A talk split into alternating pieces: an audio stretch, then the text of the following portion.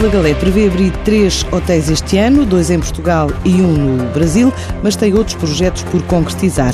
Prevê mesmo criar mais 500 postos de trabalho em território brasileiro e concretizar a ambição de entrar no estado de Alagoas para construir um mega resort em Maceió, mantendo negociações para transformar em hotel o Palácio Rio Branco em Salvador da Bahia, prevendo abrir ainda uma unidade dedicada ao turismo de negócios em São Paulo, já em junho.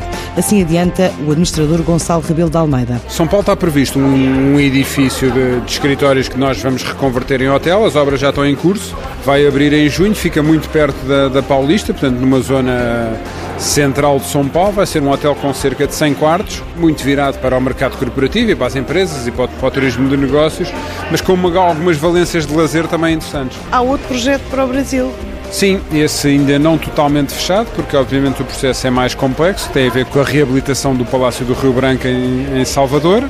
Esse é um que está pendente e temos outros também praticamente fechado, que é um novo resort em Maceió, no estado de Alagoas, fazer mais um mega resort all inclusive no estado onde ainda não temos presença e que também esperamos ter tudo fechado até final do primeiro semestre para começar as obras no segundo semestre. Portanto, estamos a falar daquilo que está em carteira entre São Paulo e este de Maceió, por exemplo. Os dois juntos podemos estar a falar de 500 postos de trabalho. Nesta altura está em fase de licenciamentos para avançar com uma unidade no centro de Ponta Delgada e recupera o edifício que era da Misericórdia. Também tem planos para a unidade de Beja, expansão em Elvas e aumentar de 7 para 49 o número de camas no Douro Vinheteiro.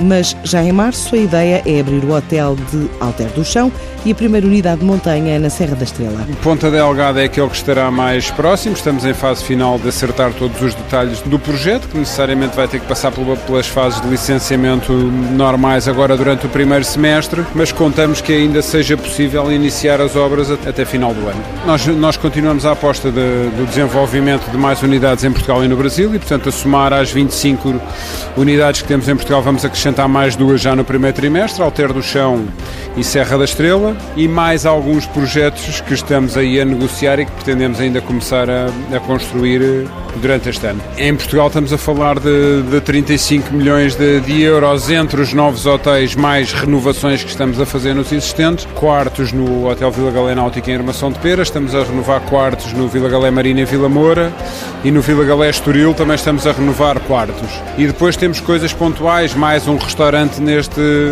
numa das unidades, mais uma, uma zona infantil na unidade da Madeira que se vai a reconverter numa unidade muito orientada para famílias com crianças e, portanto, depois temos mais alguns investimentos, mas os três principais são os quartos do de Vila Moura, da Armação de Pera e do Estoril. Planos do Vila Galé para 2020, depois de chegar perto do melhor ano de sempre em 2019 e dos 2 milhões de dormidas. 2019 acabou por ser mais um ano positivo que vem na linha do 17 e do 18, que foram três anos muito bons de turismo e, portanto, na, na nossa história estão próximo dos melhores anos de sempre para a globalidade dos hotéis. Terminámos o ano com 1,9 milhões de dormidas, com 115 milhões de receitas em Portugal, no Brasil 370 milhões de, de reais quer a operação de Portugal, quer a operação do Brasil, tiveram resultados positivos face a 2018. Portanto, o balanço global do, do ano é, é positivo. O mercado português, se eu for avaliar pelo número de clientes, pesa 40%. Se eu for avaliar pelo número de dormidas, pesa 30%.